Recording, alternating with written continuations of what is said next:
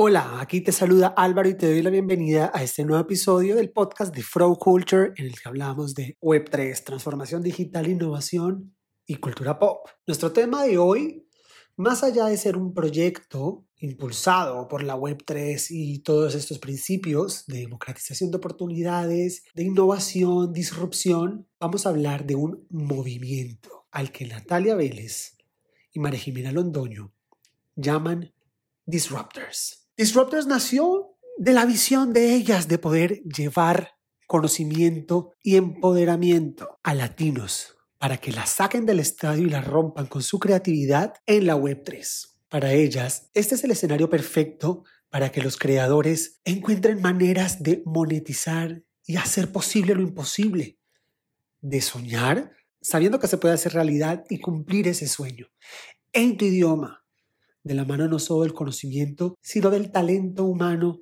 de este equipo de mujeres increíbles. De eso vamos a hablar hoy, de conocimiento, cultura latina, creatividad y de la visión de Disruptors. Así que para ello, le damos la bienvenida aquí a Frau Culture a Natalia Vélez y a María Jimena Londoño. Hola. Hoy estamos aquí reunidos para hablar de un sueño que se llama Disruptors. Esto, ¿Esto cómo se dio? Bueno, eh, a ver, empecé yo como eh, recientemente me dijo mi jefe en un eh, performance review, no sé si te conté esto o no, María, pero muy chistoso. Me dice a mí, es que tú eres como Alice in Wonderland. Y yo, eh, ok, no sé si es un insulto o eh, qué significa lo que me estás diciendo en este momento, pero cuéntame, elabora por favor.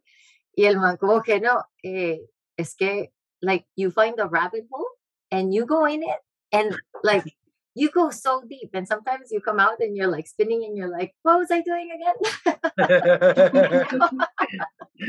y yo como que, bueno, sí, la verdad es que me gusta meterme en esos rabbit holes y eh, trabajando con Riot Games, que es una compañía pues que tiene más de 150 millones de, eh, jugadores concurrentes en un mes, por ejemplo, eh, pues uno ve muchas cosas creativas, ¿no? Entonces por ahí como fue que me empezó la piquiña, porque la primera vez que vi un, un video de YouTube eh, de BFFs, ahí fue cuando eh, escuché por primera vez la palabra NFTs y luego como que empecé a estudiarlo, estudiarlo, estudiarlo, luego dije, bueno, pues en últimas es que Riot Games ya tiene esos activos digitales, ellos ya están construyendo ese metaverso y esas experiencias entre que mezclan lo físico y lo digital.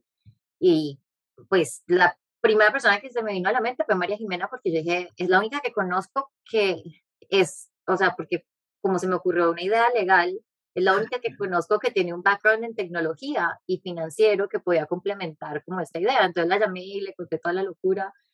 Eh, creo que al comienzo no me explicaba muy bien porque como que cuando uno le conectan todo, cuando uno tiene una idea en tecnología, lo que he descubierto es que normalmente hay mucha complejidad y es muy difícil de explicar.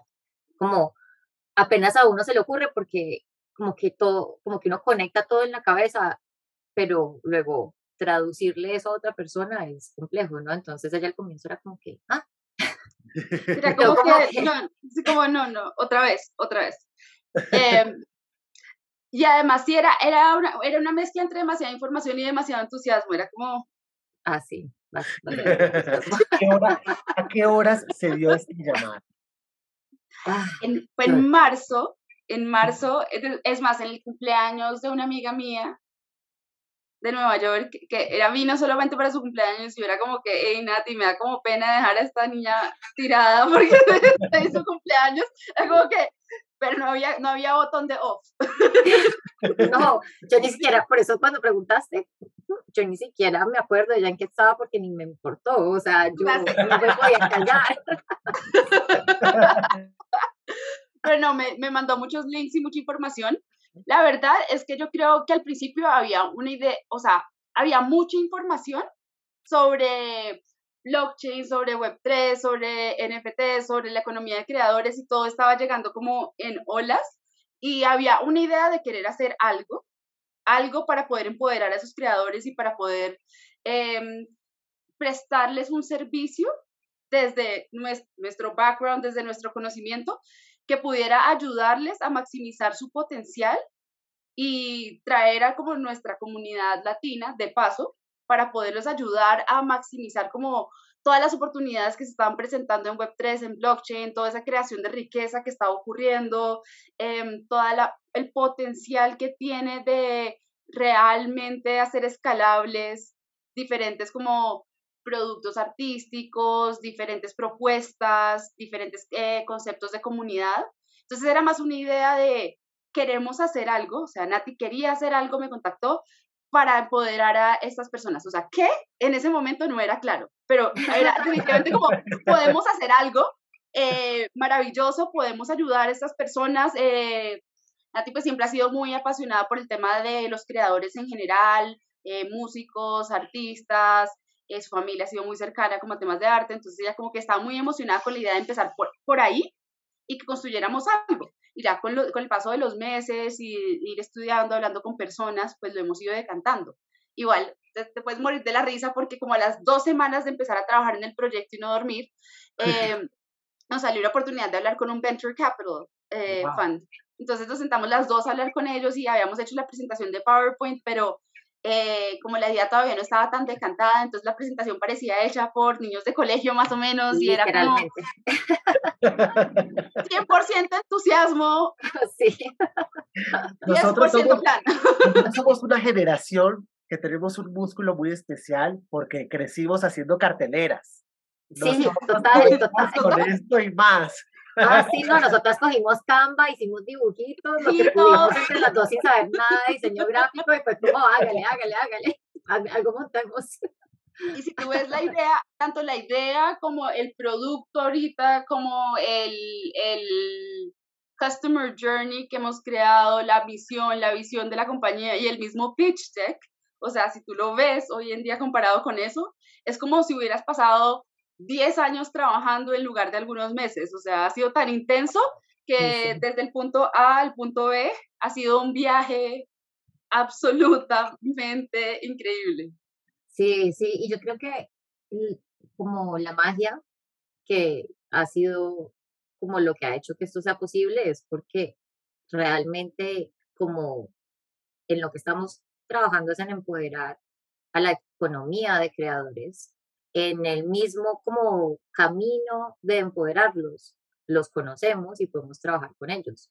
Entonces, nuestra idea continúa evolucionando y hemos podido desarrollar nuestro producto eh, con, nuestro, con nuestros propios fondos, con nuestro propio capital, eh, manteniendo nuestros trabajos, pero haciendo alianzas con personas con las que podemos hacer intercambio de servicios, eh, cierto, hay que, eh, creo que eso es lo bonito de la economía de creadores y lo que nos apasiona, es, no, todos podemos crear y nos podemos empoderar y especialmente, digamos, eh, eh, teniendo en cuenta que como latinos hemos sido más consumidores, pues qué chévere aprovechar este momento y las herramientas tecnológicas que están a nuestro alcance para cambiar esa narrativa y para, en vez de ser consumidores, ser pues los que construimos los productos que otros consumen, ¿no?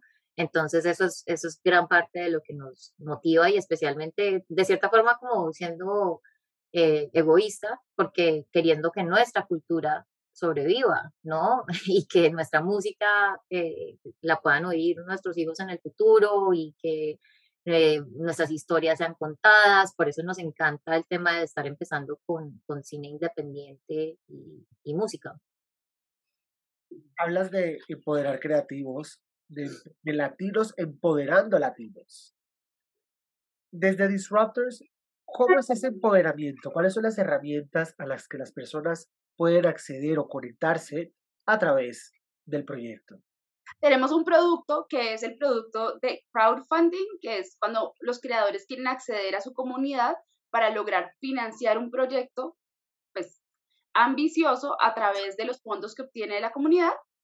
Y ese, lo, que nos diferencia de una plataforma de minting, por ejemplo, de una plataforma como Third Web, es que nosotros lo que hacemos es interactuar con el creador mediante un cuestionario muy encaminado a extraer la información que necesitamos para ayudarles a construir el programa en el cual van a basar la emisión del token de crowdfunding. Porque es que muchas veces los creadores también empiezan llenos de ideas y dicen como, bueno, yo quiero conseguir fondos de mi comunidad para mi proyecto. Entonces la primera pregunta es, ¿quién es tu comunidad? ¿Dónde están? ¿De ¿Cuánto, eh, ¿cuántos puedes contar que te han seguido recurrentemente? ¿Los ves en, en real life? ¿O los ves en Twitter? ¿Te siguen en Instagram? ¿Con cuántas de estas personas has tenido como una interacción one-on-one? Eh, y si lo ha, ha intentado en el pasado monetizar esta comunidad eh, ofreciéndoles un producto que ellos puedan adquirir, que puedan comprar. Está bien si no, pero tenemos que saber dónde estamos parados para dar una idea realista de a qué debe aspirar frente a esta comunidad.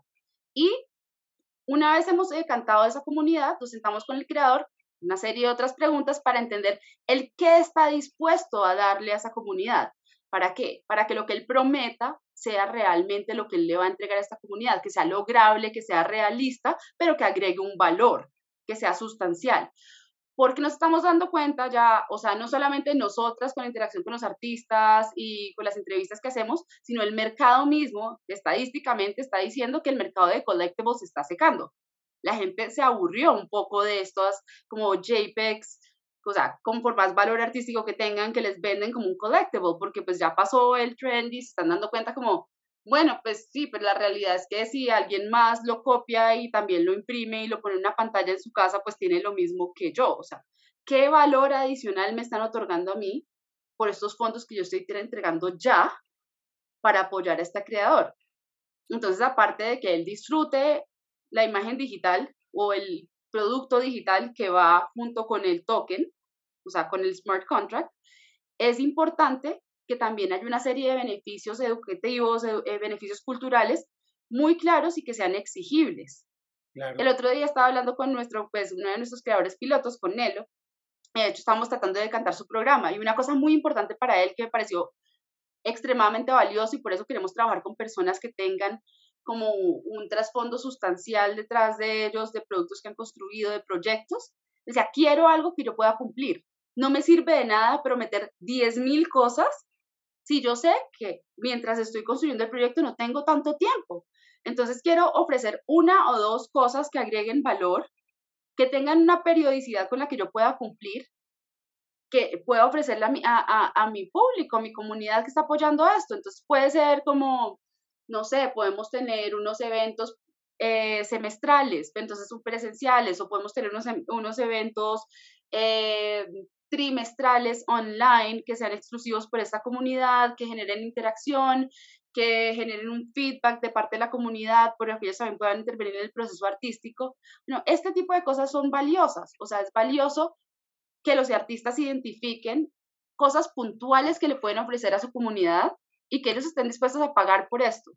Ahora, siempre hay un elemento muy de como convicción por parte del que compra una obra de arte o un NFT y es querer apoyar a este artista a salir adelante, ¿no? Eso, eso también es un valor por el cual están dispuestos a pagar, pero tiene que haber un poco más, un poco más de sustancia, un poco más de eh, sustancia que esté caminada a consolidar la, la comunidad del creador y a fortalecerla, porque es que esa comunidad lo que hace que el token en última se valorice, que tal vez en un mercado secundario tenga algún valor para el creador, para el comprador eventualmente, si fuera, si hubiera un interés de venderlo, o que, la, que haya un interés en coleccionarlo porque a la larga te va a hacer pertenecer a una comunidad con intereses comunes, con gente afín, con personas que tienen las mismas pasiones, que tienen esas mismas inquietudes intelectuales. Sí, es que de hecho Sí, si lo piensas de esta forma, partemos, o sea, realmente estamos partiendo de conceptos tradicionales, pero apoyándonos en tecnología, ¿no? Entonces, para empezar, por ejemplo, eh, en el mundo de las industrias creativas siempre han habido eh, inversionistas, personas privadas que quieren apoyar el talento de alguien porque quieren consumir su arte o quieren consumir eh, y ver, por ejemplo, el entretenimiento eh, que les ofrecen a través de, del cine o de eventos, ¿cierto? Estas son cosas tradicionales, entonces eso todavía existe y simplemente se pueden utilizar los tokens para encontrar esos inversionistas privados y establecer esas relaciones. Entonces ese es como uno de los conceptos. Eh, y eh, el segundo concepto, y que va muy atado de la mano, es, eh, y hay teorías en donde se prueba que con comunidades que excedan más de mil personas, cualquier creador podría subsistir con su creación si esa comunidad lo apoya. Entonces, los artistas muchas veces ya tienen comunidades establecidas que los apoyan, hasta personas que quieren aprender de ellos, que eh, hasta incluso pagarían por tomar clases en donde puedan ser educados por ellos, ¿cierto? Entonces es como partiendo de ese concepto, ellos también pueden ofrecer eh, como artistas, como creadores, eh, sesiones en donde están educando a su comunidad, donde les ofrecen eh, beneficios recreacionales como eh, interactuar en una fiesta con ellos o ir a una experiencia inmersiva con ellos, ¿cierto? Que sé, por eso estamos generando también este tipo de espacios, porque eh, siempre, o sea, las industrias creativas, por ejemplo, y volviendo a el ejemplo de Riot Games, ellos mezclan muy bien todas las industrias creativas porque tienen los videojuegos, a partir del cual se creó una competencia, ¿cierto? Entonces se creó el concepto de esports. Entonces es como un deporte. Y también utilizaron los, eh, los champions del juego para incluso crear bandas de música. Y luego hicieron una película, eh, un show, perdón, una serie en Netflix sobre la historia de los personajes en el juego, ¿cierto? Entonces, eh, ¿y quién hace, por ejemplo, los, los trofeos? Eh, y con quién tienen alianzas, con marcas como LVMH. Entonces, eh, cierto, entonces los que ganan están teniendo eh, como joyas y prendas de, de fashion que están con las más altas marcas. Entonces, podemos mezclar todos esos elementos de la misma forma para que entre creativos se apoyen, aparte de todo, porque eso es como una estrategia de co-marketing, ¿no? Claro. Em, entonces, eso es parte, digamos, de lo que va atado, digamos, a, a, lo que estamos haciendo también. Pero, pues y toda esta, esta, esta oferta de, este, de, este, de esos servicios, de estos beneficios, pues realmente, aunque hay muchos artistas allá afuera tratando de, de, sistematizar esto y de poder hacer esta oferta de forma transparente a sus comunidades, lo que les ha faltado es apoyo legal, porque lo que pasa es que esto en últimas es un contrato, es una promesa del, creador para su comunidad y comunidad para su, para su creador. Es, yo te entrego unos recursos a cambio de qué? De estos beneficios. ¿Cómo los hago exigibles? O mira, tienes derecho a que esto se haga dos veces al año, tres veces al año, porque muchos de los artistas que están tratando de construir comunidad lo están haciendo de forma empírica. Entonces lanzan las promesas al aire, a veces se cumplen, a veces no se cumplen.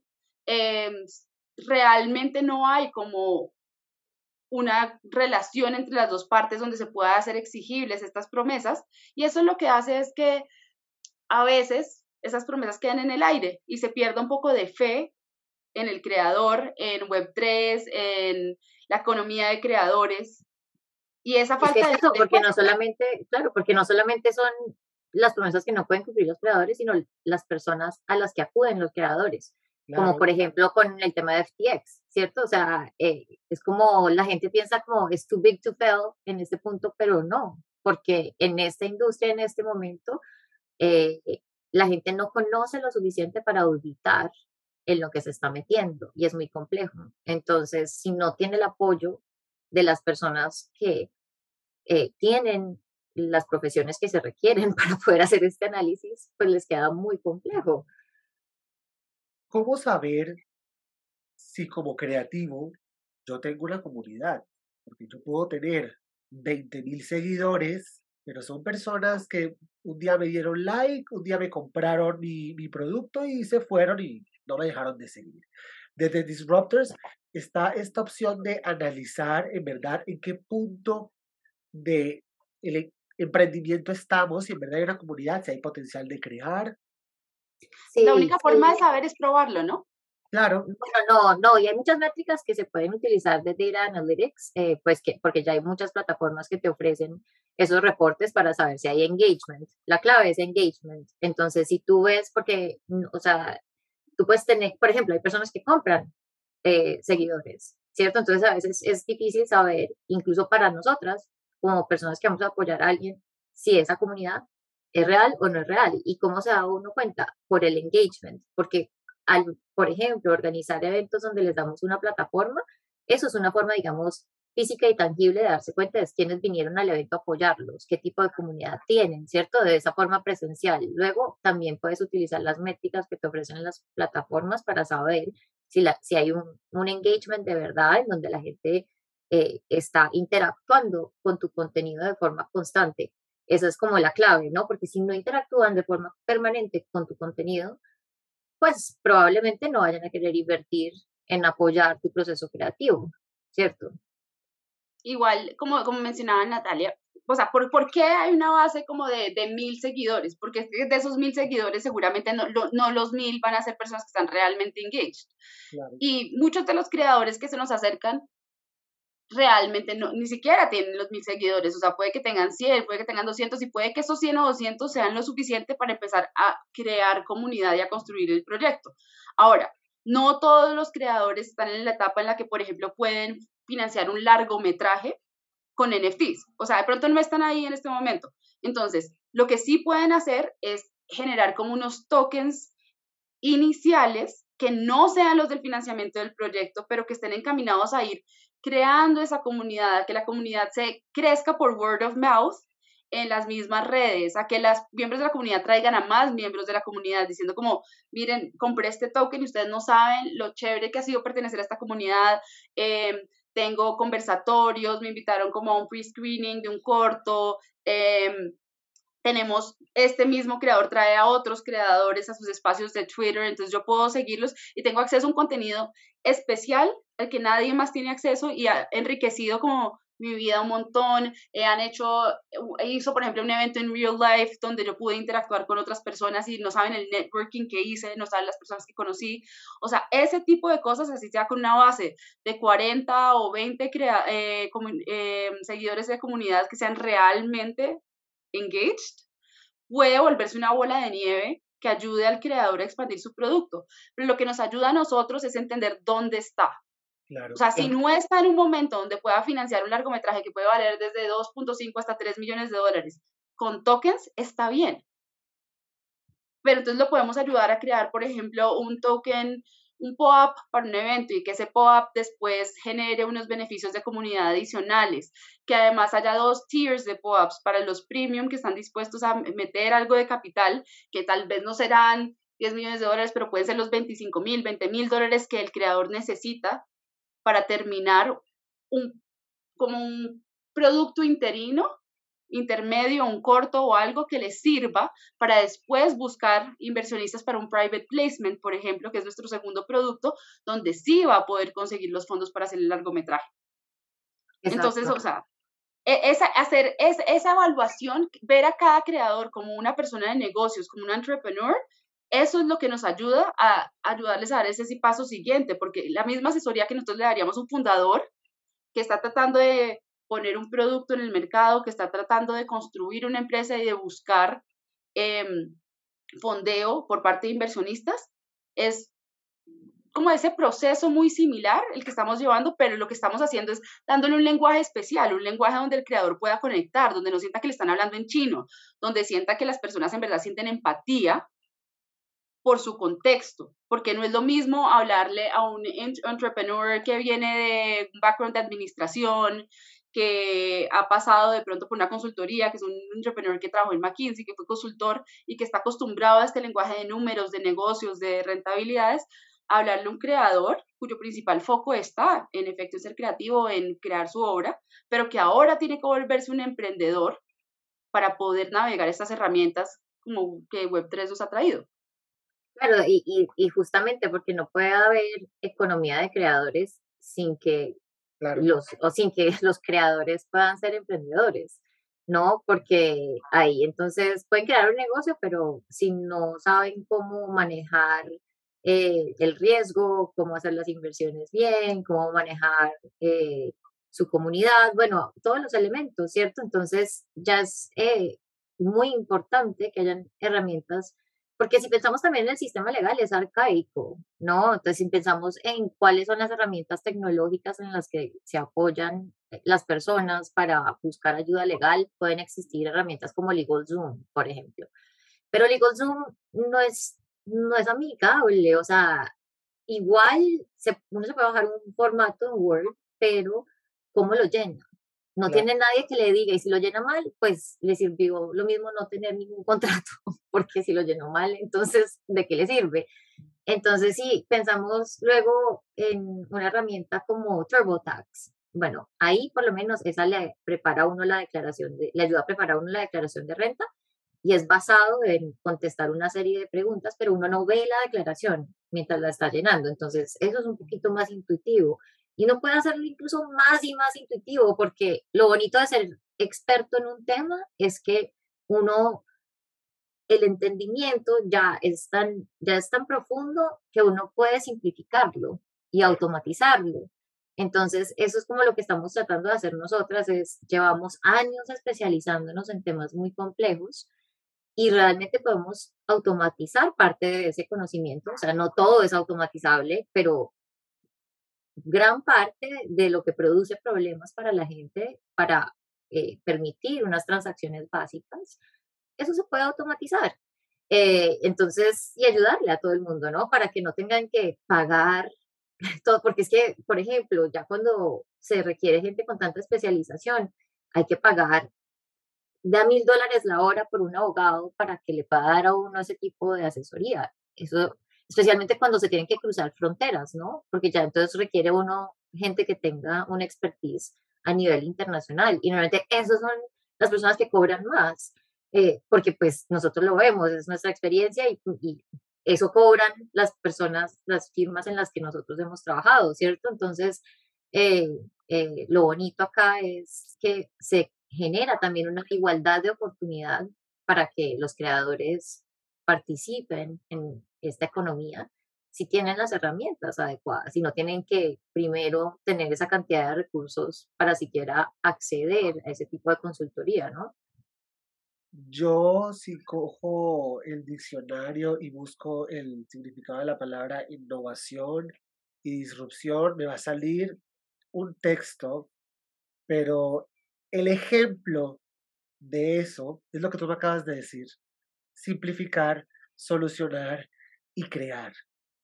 No hay mejor nombre para este proyecto que Disruptors, porque es que esa, es la disrupción. Exacto. es, es, cruzar las fronteras, es apoyar el apoyo que, que no te han dado en tu idioma el empoderamiento, la innovación, la transformación, eso es Disruptors.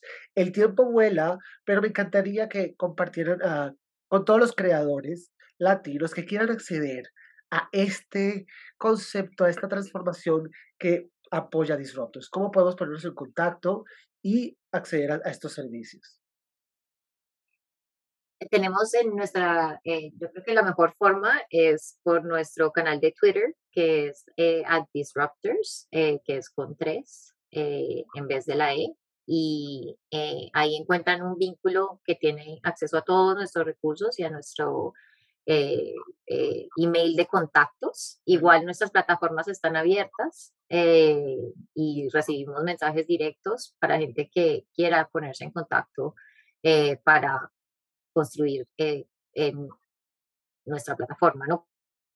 Porque lo que estamos haciendo en este momento es, estamos en, etapa de el desarrollo de la plataforma, construyendo esos flujos eh, para poder automatizar, porque nuevamente, entre más iteramos y entre más analizamos la forma en la que hacemos las preguntas para que la gente, para asegurarnos que la gente las entiende como nosotros queremos o, como están eh, con el objetivo que están diseñadas, ¿no?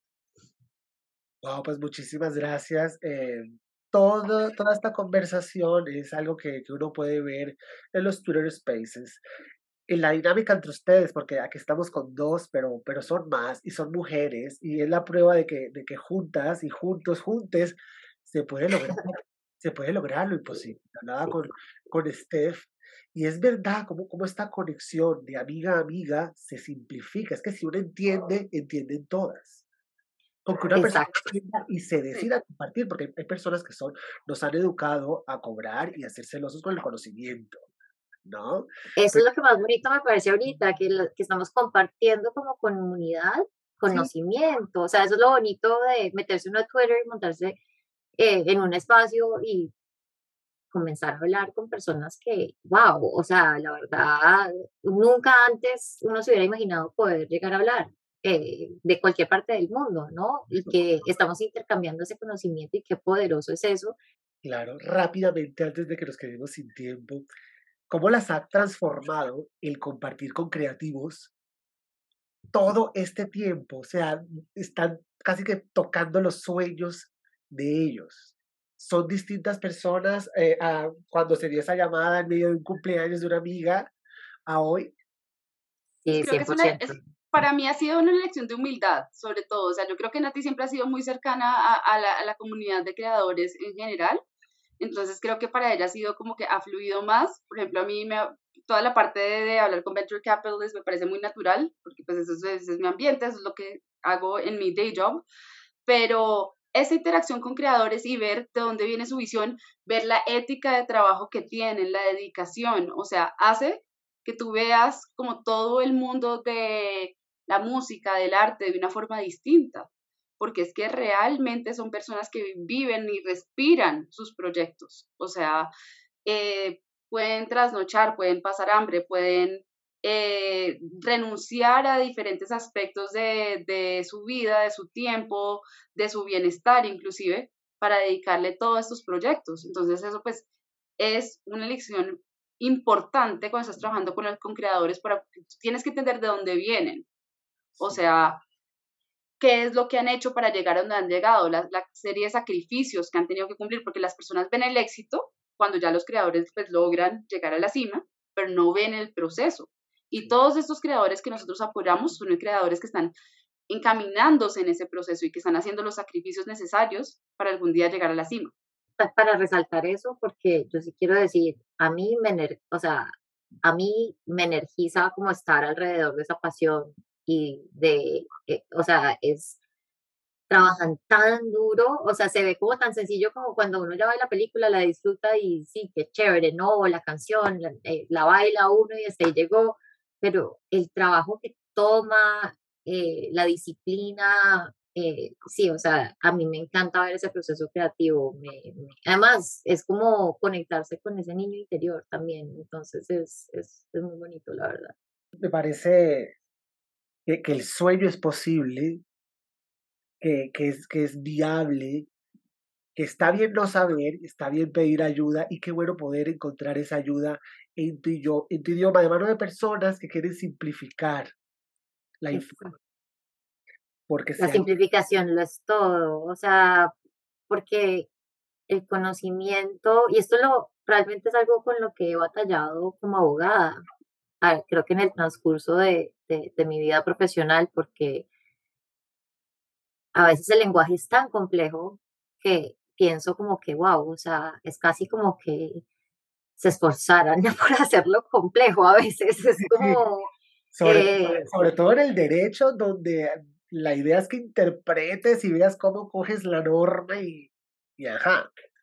Exacto, entonces yo digo, bueno, y ya después de que tenemos el conocimiento, ¿por qué no más bien simplificamos para que la gente entienda exactamente eh, cuáles son los derechos que, que, puede llegar a tener o digamos lo que puede esperar de nos preocupamos por ejemplo en el sistema de educación de, de, que, de, que, aprendamos cálculo y física y un montón de cosas y no sabemos cómo financiar una casa para comprarla o sea sabes son como algunas cosas básicas de y esto lo he aprendido porque llevo como ya 10 años trabajando en la industria de entretenimiento.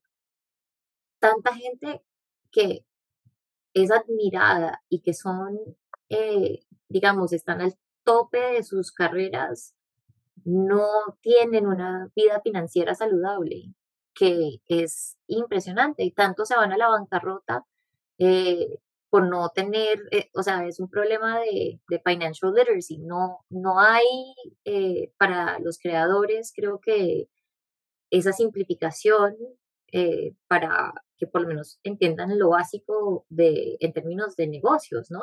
de, porque pues por eso es que terminan casi que explotados por el mismo sistema. Entonces, eso es, sí, eso es lo que queremos resolver. Entonces, muy apasionados por, por, por, por este proyecto.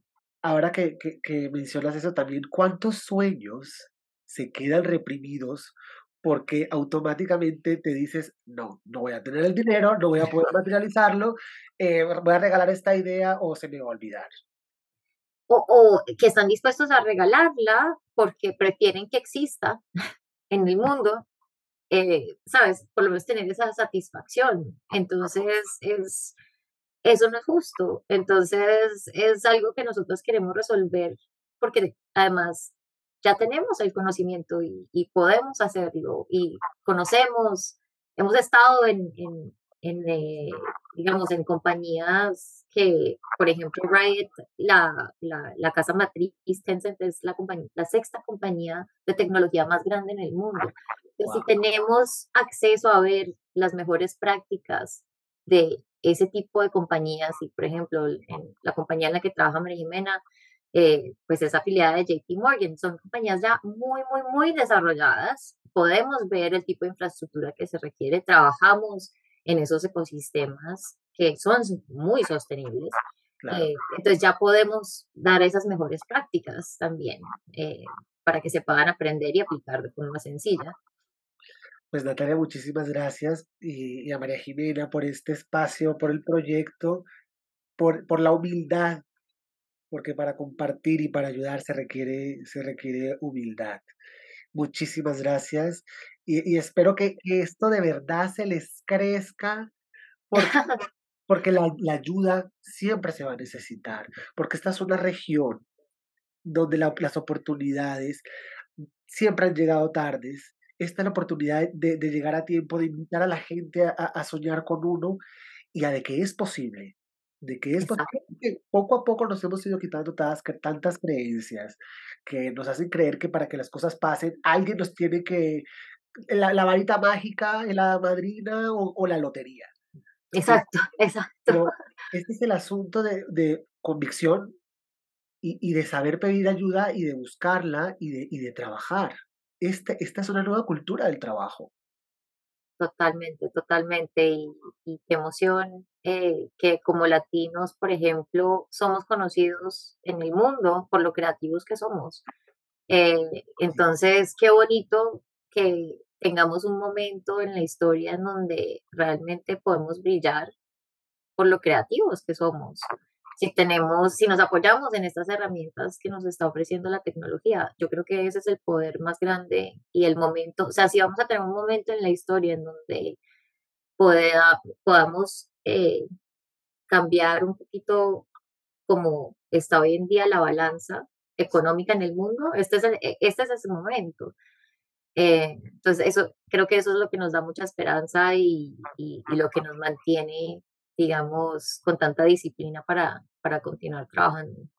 Pues mientras eh, Latinoamérica coge baterías para brillar más que nunca, qué inspiración ver a, este grupo de mujeres brillar por disruptivas, por creativas y por, pucha, por echarse el proyecto al hombro con tantos creativos que, que vienen detrás, agradecidos porque lo que yo le, le decía a María Jimena, donde está Disruptors, donde están ustedes, la energía es muy específica. Y esta misma energía que hay en Hola Metaverso o que puede haber en el, en el evento de aquí, en el evento de allá, es la misma que está en el post, la misma que está en el saludo cuando te encuentras con alguno de ustedes.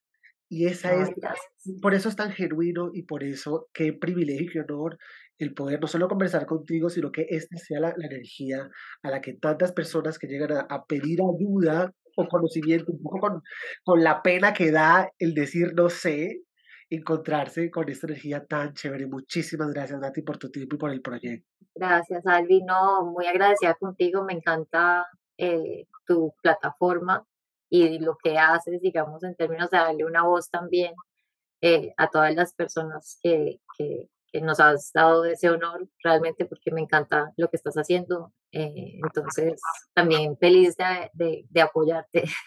Gracias, Nati.